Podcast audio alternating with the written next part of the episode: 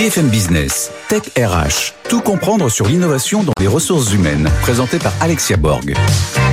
Bonjour à tous et bienvenue dans une nouvelle émission Tech RH. Cette semaine, nous allons parler de la prospective. À quoi ressembleront les ressources humaines dans les prochaines décennies? Alors évidemment, on va parler d'intelligence artificielle, de high-tech, mais aussi de low-tech. On n'en a pas assez parlé cette année dans Tech RH, mais c'est tout aussi prometteur. Pour cette première partie d'émission, j'invite Yael Leben, DRH Europe Sud de Salesforce, Nathanaël Lemarchand, responsable d'activité chez Hello Work Group, Olivier Haquet, fondateur d'Adomilingua et Alexandre Stour, directeur général du LabRH. Et dans l'innovation de la semaine, j'accueille frère Benjamin et Pascal Gauthier. Pascal Gauthier, directeur de GL Don Bosco et frère Benjamin, directeur des études de ce collège. Mais tout de suite, ils sont dans la tech, ils sont dans les RH et ils sont avec nous pour le Grand Talk. BFM Business, Tech RH, le Grand Talk. On vous plonge dans le futur aujourd'hui dans Tech RH. À quoi ressembleront les ressources humaines dans les prochaines décennies? Alors évidemment, on va parler d'high-tech, euh, l'intelligence artificielle. Mais à quoi ressembleront les formations, le recrutement? On va essayer de tout comprendre et de voir quelles sont les différentes visions de nos experts aujourd'hui. J'accueille Yael Leben des RH Europe euh, du Sud de Salesforce, Nathanaël Lemarchand, responsable d'activité chez Hello Work, Olivier Aké, fondateur de Adom Lingua, Adom Lingua, pardon, Adom Lingua, et Alexandre Stourbe, que vous connaissez déjà, directeur général du LabRH Bonjour messieurs, dames. Bonjour. Bonjour. Merci d'être avec nous sur les plateaux de Tech RH. Yael, vous êtes DRH euh, oui. Sud euh, depuis, euh, depuis, depuis longtemps hein, chez euh, maintenant Salesforce. Vous avez certainement mieux que quiconque une vision de votre métier pour les prochaines décennies. Alors à quoi ressemblera votre métier dans les prochaines années? Évidemment, en grande transformation. Euh, comme les années passées, euh, on a euh, découvert au sein des RH les données.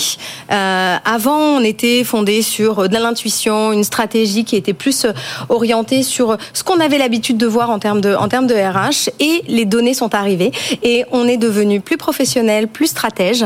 Et ces données vont évidemment s'accélérer avec l'intelligence artificielle et vont nous permettre d'avoir des analyses encore plus poussées de ce que de ce que sont euh, tous les métiers de l'entreprise et donc vont nous permettre aussi d'accompagner le développement des compétences de nos collaborateurs. Euh, je regardais euh, des statistiques qui disaient que 11% des collaborateurs ont l'habitude, ont déjà essayé ChatGPT, ce qui est terriblement bas quand on pense à tous nos bacheliers qui ont été qui ont reçu leur bac cette semaine et qui eux sont à 100% d'utilisation de ChatGPT. Donc il y a un vrai accompagnement et je pense que l'intelligence artificielle va nous aider aussi sur ces évolutions de compétences et ce, sur, ce, sur ce développement. Alors là, vous parlez de deux datas différentes, c'est-à-dire à la fois la data pour connaître les compétences des collaborateurs et voir des candidats qui recrutent, euh, enfin qui, qui postulent, mais aussi euh, dans l'utilisation de la data pour améliorer euh, ces compétences. Donc ça va dans les deux, dans les deux sens. Exactement, et même au-delà, euh, au-delà de, au-delà des, des données qui sont pour les collaborateurs et sur les compétences, il y a un élément essentiel, c'est comment est-ce qu'on partage toutes ces données à l'extérieur de l'entreprise. Et ça, c'est une vraie transformation que euh, on va rencontrer dans les prochaines années. Euh, on travaille pour notre entreprise, mais on va s'apercevoir qu'on va ouvrir notre écosystème et qu'on va sortir, grâce euh, à l'IA notamment, on va sortir de ce que fait l'entreprise et on va partager de plus en plus d'informations tous ensemble pour aller accélérer tout ce qui est responsabilité sociétale de l'entreprise. Aujourd'hui, chez Salesforce, on travaille avec tout notre écosystème, les partenaires, les clients, les associations avec lesquelles euh, on a l'habitude de travailler et le partage de ces données va nous permettre d'être encore plus fort. Alors évidemment, plus productif et, euh, et aussi plus responsable euh, puisque ce sont des sujets qui sont très importants pour nous. Donc les données et l'intelligence artificielle vont nous permettre de faire tout ça. Très responsable. Hein. Effectivement, l'IA est quand même au cœur euh, de, de, tout, de tous les hein, pour, par rapport à, à, la responsabilité. Chez Hello Work, vous êtes quand même pro du recrutement. Vous oui. pouvez aussi nous donner votre vision par rapport au, au RH. Est-ce que c'est un, un, RH hyper connecté, euh, chat GPTisé comme on dit Oui. Alors, euh, comment ça se passe? En fait, on sent une mutation en fait dans, dans l'écosystème RH. Alors l'écosystème RH et recrutement, parce que de plus en plus maintenant on, on, on différencie les deux. On différencie les deux. C'est-à-dire qu'on commence à missionner des gens sur la rétention au sein de l'entreprise. Donc là, traditionnellement les traditionnellement traditionnellement pardon les équipes RH. Puis on commence aussi à retravailler en fait les canaux d'acquisition et puis on se dit que finalement les gens qui travaillent au sein de l'entreprise bah, peut-être demain sont des bons ambassadeurs finalement, puisqu'ils y sont, puisqu'ils y restent. Et donc on commence finalement à avoir un métier de RH, de recruteur, quand on prend tout ça en considération, où on vient adosser un métier qui des fois ressemble à celui du marketeur et du web marketeur, et on commence à avoir aussi des finalement une sensibilité technologique qui devient nécessaire à la pratique de ce métier. Donc globalement, c'est dans tout ce qu'on fait, tout ce qu'on développe en tant qu'RH, maintenir en fait ce volet humain, mais céder en fait de tout ce que permet la technologie pour finalement répondre à des nouveaux enjeux dans ce que finalement un candidat recherchera demain, et ce qu'il recherche dès aujourd'hui finalement, dans sa capacité à percevoir la valeur de l'entreprise et les raisons pour lesquelles il y restera dans le temps. Est-ce qu'il n'y aura pas une sorte de fusion entre le marketing et les ressources humaines dans, le recruteur? On y est complètement. On y est complètement. Voilà, dans le recruteur du futur, c'est ça. En fait, on, le, le, sujet trendy euh, depuis trois ans, c'est la marque employeur, mais on parle de marque avant de parler de marque employeur. Donc en fait, concrètement, on fait euh, usage de toutes les techniques marketing qu'on a euh, pu développer par ailleurs en tant qu'entreprise sur la valeur business de l'entreprise pour bah, finalement aussi valoriser l'environnement de travail de ses salariés et de ses futurs salariés. Donc là, quand on parle de marketing on parle même plus précisément de web marketing euh, aujourd'hui dans toutes les techniques utilisées chez nos clients. Alors, on parlait de marque employeur, et puis retenir les talents, c'est aussi les former. À quoi ressemblera la formation, en tout cas les responsables de formation, toutes ces professions liées à la, et à la formation dans l'entreprise? Alors, Alexia, dans ce secteur-là, on est hyper impacté euh, par l'IA, parce qu'il y a quelques secteurs comme le marketing, le recrutement euh, et la communication euh, qui peuvent tirer profit de l'IA, mais la formation n'est pas non plus à, négliger, parce que les premiers usages, au bout de simplement quelques mois, sont absolument sidérants. imaginez faire euh, des supports de cours, des supports pédagogiques qui sont qui collent à la réalité, euh, qui peuvent potentiellement nous dans notre domaine, les formations des langues, s'appuyer euh, non pas sur des sujets ou des ou des, des phrasés, des formulations anciennes, mais plutôt sur la dernière série Netflix ou bien sur la dernière exploration de Mars. Et ça nous permet de donner des, exercices à des à des apprenants qui vont être en, en, rapport avec la réalité et avec des expressions idiomatiques du, du quotidien. on peut aussi parler de tout ce qui est agent euh, conversationnel. Imaginez la capacité d'avoir un professeur virtuel euh, à minuit, la veille de votre recrutement euh, en espagnol, en anglais, qui va jouer le rôle d'un recruteur, qui va vous donner toutes les techniques, les termes, et de manière quasiment illimitée dans, dans le temps et à n'importe quelle heure. C'est pareil, une négociation commerciale peut très très bien se faire avec l'appui d'un assistant virtuel, d'un professeur virtuel donc c'est dans ces domaines-là, on est au cœur de la formation telle qu'elle pourra être vue euh, à l'avenir euh, par les RH, c'est-à-dire un gros gros soutien euh, de l'IA. Il y a un domaine où on a un point commun avec avec Nathanaël, c'est c'est tout ce qui est évaluation moment des recrutements pour pour vous, mais nous au début des, formations par exemple, la capacité à prépositionner un apprenant, à lui dire bah tenez Alexia, je vais vous faire passer un entretien virtuel avec avec un avec un assistant d'évaluation du niveau. Et ça va vous dire euh, vos acquis euh, en, en, anglais c'est euh, le niveau je sais pas par exemple B2 A2 oui. A2 j'ai l'ambition. Non c'est très bien. On va rester sur du, du, du B2 et, on va vous dire bah, Alexia le bon programme pour vous ça va être celui-ci. Ça va être un commentaire sur votre votre niveau. Et à la fin à la fin de la formation eh bien c'est la mesure des acquis de la formation en temps réel, en fait. En temps, en, temps, réel, tout à fait. C'est ça qui est formidable, c'est qu'il n'y a, a, pas besoin d'aller faire corriger une copie ou, euh, ou bien un truc à l'ancienne. On est euh, en temps réel évalué sur les acquis de la formation dans tous les domaines. Moi, je parle euh, euh pour mon domaine des langues, mais c'est vrai pour à peu près euh, tous les domaines de formation où on va mesurer les, les, les, acquis et on va vous donner surtout des pistes et des commentaires sur comment aller plus loin, sur quoi faire après cette euh, première formation. Et ce qui est intéressant dans ce que vous dites, c'est que, alors on parlait de micro-learning, c'était la dernière tendance, mais finalement maintenant il y a du learning en permanence, si j'ai bien compris, avec euh, l'IA conversationnelle, on pourra constamment parler à notre professeur pour savoir euh, comment évolue notre, euh, par exemple, notre niveau d'anglais.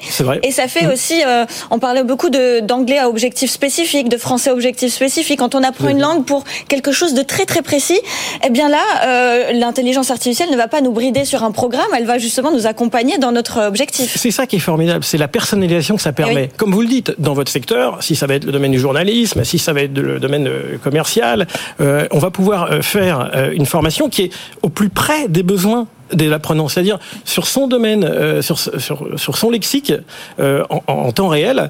Et euh, je trouve qu'il y a un formidable sujet de synergie entre le formateur personne physique et l'IA, parce que il y a des choses tout de même où l'IA ne peut pas euh, faire. Euh, la motivation, euh, l'encouragement, un peu comme un coach sportif qui est à, vos côtés. Et puis aussi le regard critique et parfois relever les hallucinations de notre cher chat GPT qui raconte aussi des bêtises. Ça, dans, ça va dans les deux sens. Ah justement, Alexandre, vous parlez aussi du RH augmenté. Alors est-ce que tout, tout ce qu'on vient de se dire jusqu'à présent en fait partie? Alors ça, ça, en fait clairement partie, bien évidemment. L'utilisage, l'usage de la data. Après, peut-être un truc qui va hérisser les poils des RH, c'est la dimension business, parce que là, on parle beaucoup de data et de collecte de data, mhm. mais c'est comment améliorer la performance des collaborateurs, comment améliorer la performance des entreprises. Et c'est par la collecte de cette data, de cette data et l'exploitation de la data qu'on va travailler sur ce qu'on appelle les KPI, donc ces données clés pour pouvoir améliorer euh, la performance de l'entreprise et de l'individu. Donc le RH va être augmenté, mais il va devoir avoir ce rôle business dans l'organisation.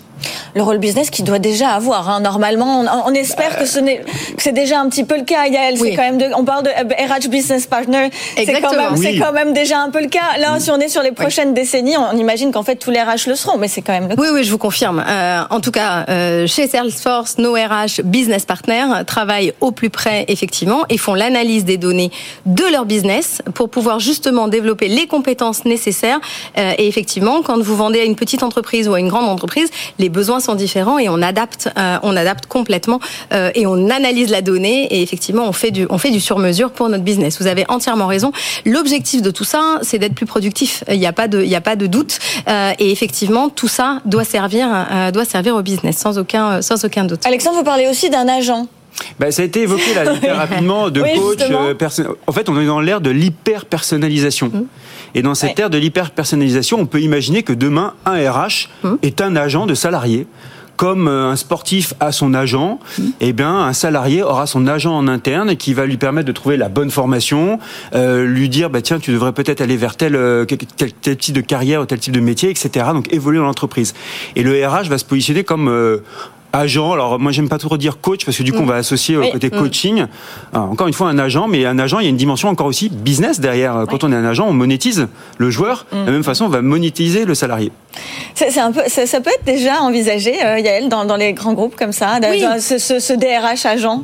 oui, complètement. Nos équipes, nos équipes de recrutement interne, c'est exactement, euh, c'est exactement ce qu'ils font. C'est-à-dire qu'ils travaillent et ils, ils consolident les informations qu'ils ont sur les collaborateurs et ils travaillent sur leur développement pour effectivement voir quel est le prochain job euh, et quelle est euh, euh, l'équipe dans laquelle ils pourront ils pourront passer. Et les les ponts et les passerelles entre un métier et un autre on le sait tous sont sont complètement communs aujourd'hui. On a besoin d'accompagner et la donnée et le knowledge. Et je pense que ça, c'est important aussi. Il faut rester sur de l'humain et, euh, et, euh, et l'IA ne remplacera pas tout. Et heureusement, euh, la culture de l'entreprise, euh, les soft skills, la façon dont un collaborateur euh, a besoin de se développer, il faut aussi qu'il y ait des gens qui l'accompagnent, que ce soit l'agent ou que ce soit les équipes de recrutement. De recrutement. Oui, on, abonder dans, dans, le sens de, de Yael, oui, effectivement, je crois que la cohérence de tout ce qui est la cohérence du parcours professionnel, mmh. de la formation, elle est bien assurée par, un, par une une personne physique. Euh, le rôle du DRH, le rôle du formateur, euh, le rôle du recruteur. Mais euh, après, les outils peuvent aider. Hmm. Cette cohérence, cette empathie également, je crois qu'elle restera tout de même encore assez longtemps l'apanage de ah, l'humain. C'est ce qu'on attend des RH. et ça permet de gagner en productivité, c'est sûr, sur la production de contenu, de parcours enrichissant et impliquant. Mais effectivement, il ne faut pas mésestimer ce qui sont les qualités humaines. Nathanaël, chez Hello Work, vous allez devenir quoi? La FIFA? Vous allez devenir les, ce rôle un petit peu de. Alors chez chez, chez Hello Work, le parti pris aujourd'hui, c'est de tout miser sur l'expérience. C'est-à-dire qu'en fait, aujourd'hui, on a on a des usages, on a des pratiques qui sont celles de l'internet au sens large. C'est-à-dire qu'on parle souvent d'expérience candidat, mais candidat, en fait, je connais personne dont c'est le métier à plein temps. C'est-à-dire qu'on est tous étudiants ou actifs une bonne partie de notre vie. Et donc, à partir de ce constat-là, on va considérer que finalement, la plateforme emploi telle qu'on la considère aujourd'hui, eh bien, elle doit pas simplement se euh, finalement tomber dans un rôle de listing euh, d'opportunités. Elle doit aller plus plus loin. Et aujourd'hui, c'est ce qu'on fait déjà depuis plusieurs années, c'est-à-dire la capacité à tenir compte d'un parcours, d'une recherche, pour bah, finalement calculer les chances probables d'aller chercher sur un autre métier, un autre domaine, une autre localisation, ou alors même renforcer la, la recommandation qui peut s'effectuer par rapport à ce qu'on a capté de ce candidat. Mais globalement, sur euh, les clients qu'on voit au quotidien dans les équipes RH, euh, ce qu'on disait, ce qui est mis en place par exemple chez Salesforce, qui est, qui est une démarche très professionnelle, n'est pas encore le cas partout. Il faut, il faut bien se dire les choses, c'est que concrètement, dans beaucoup d'entreprises aujourd'hui qui sont des ETI et des PME, eh bien, il va falloir tout simplement élever un peu le niveau de jeu sur ce sujet-là, tout simplement parce que c'était pas dans les pratiques habituelles. Le fait d'avoir des KPI, comme on en parlait tout à l'heure, euh, eh ben, c'est des choses qui n'existent pas encore dans bon nombre d'équipes recrutement. Donc, je pense que effectivement, il y a un accompagnement du candidat, mais il y a aussi la capacité à refondre et à euh, industrialiser les process qu'on va avoir dans les équipes recrutement demain, euh, au même titre qu'on a pu le faire dans les équipes business, mmh. parce qu'on va retrouver finalement les mêmes séquences les mêmes workflows dans euh, la capacité à euh, attirer un candidat, l'engager sur la marque, euh, demain le, faire candidater et puis ensuite le retenir en tant que collaborateur. Ce que vous dites, c'est que c'est une forme d'évangélisation finalement des, grands groupes envers les TPE pour les, former, leur apprendre finalement les grandes méthodes en fait. Hein, les méthodes. Fait. Notre travail euh, aujourd'hui, il consiste à évangéliser un marché sur les bonnes pratiques en compagnie de nos partenaires euh, sur le sujet, euh, tout simplement parce qu'il y a une prise de conscience qui doit se faire et parfois ça part du dirigeant d'entreprise. Oui. Ça part du dirigeant d'entreprise qui doit euh, prendre conscience qu'en fait euh, une équipe RH ou une équipe recrutement qui ne va pas fonctionner telle qu'elle devrait fonctionner, et eh ben c'est un impact business réel. Yael, vous, vous, le sentez ça Ouais, c'est exactement ça quand je parle d'écosystème et c'est effectivement on, le, le, on bénéficie tous d'être dans un réseau plus large et à partager les informations tous ensemble. Et effectivement, ce que vous faites de bien peut nous intéresser, ce qu'on fait de bien peut vous intéresser. Mmh. Et je pense que plus on ouvre et plus on partage, et, et meilleur on sera tous ensemble. Et, et cette notion d'écosystème, je pense que c'est un grand changement euh, dans, les, dans les années à venir, euh, de ne pas analyser la politique de l'entreprise uniquement dans l'entreprise, mais qu'on soit capable d'ouvrir euh, et effectivement de tous participer. Et je pense que l'intelligence artificielle va nous aider aussi à accélérer et à partager les bonnes pratiques. L'IA et la blockchain, d'ailleurs. Oui, hein, on oublie souvent, oui, la blockchain, oui. on parle beaucoup d'IA générative avec l'arrivée de ChatGPT, mais il faut pas oublier qu'il y a un an, on était tous sur des plateaux en train de parler de métavers, oui. de blockchain, de DAO, de réalité virtuelle. 2023, on n'entend plus du tout parler de ça. Ça va Et revenir avec les bah, Apple. Oui, oui. Dans dix ans, dans dix ans, le RH sera clairement dans le métavers. Enfin, on, oui. on peut se dire, il y a eu tellement d'argent investi euh, ces deux dernières années là-dedans. On va pas mettre ça de côté. Et que le, le sujet de la blockchain dans les ressources humaines est un vrai sujet d'avenir. C'est comment je certifie un CV, comment je certifie une formation que je suis dans une entreprise. Bref, euh, je vais tout mettre, mettre ça dans la blockchain. Donc le RH va devoir s'habituer à ces nouvelles technologies aussi. Yael Le Ben, c'est les 30 dernières secondes. Quels sont les, les, grands messages que vous avez fait, à faire passer à nos auditeurs et téléspectateurs pour les motiver à rentrer dans les RH Je pense qu'il y, y, a deux choses. D'abord, il ne faut pas avoir peur. Euh, c'est ce que vous disiez tout à l'heure. Je pense que c'est c'est un, un, mouvement qu'il faut accompagner. Et effectivement, il y a des éléments qui sont importants, mais la responsabilité de l'entreprise dans ses adoptions de l'intelligence artificielle est clé. La sécurité, l'honnêteté, la façon dont on sécurise les données, la façon dont on, on s'assure de leur véracité, tout ça, euh, tout ça, c'est essentiel. Donc, je pense que c'est ce qui ce qui arrive est formidable. Il faut juste s'assurer qu'on y aille ensemble et qu'on mette les bonnes, les, bonnes, les bonnes frontières. Merci infiniment. Merci, Merci à tous pour euh, cette première partie d'émission Grand Talk. Je vous dis à tout de suite pour l'innovation de la semaine. BFM Business, Tech RH, l'innovation de la semaine. Et c'est parti pour l'innovation de la semaine. On a beaucoup parlé de high-tech aujourd'hui, et puis plus globalement hein, dans Tech RH cette année, avec l'intelligence artificielle, le métavers, mais on n'a pas parlé de low-tech. Alors qu'est-ce que la low-tech? Vous savez, ce sont ces, ce qu'on appelle les basses technologies, ce sont des catégories euh, techniques simples, durables, euh, appropriables et résilientes. Alors par exemple, on va avoir l'agriculture, l'économie circulaire ou encore le four solaire.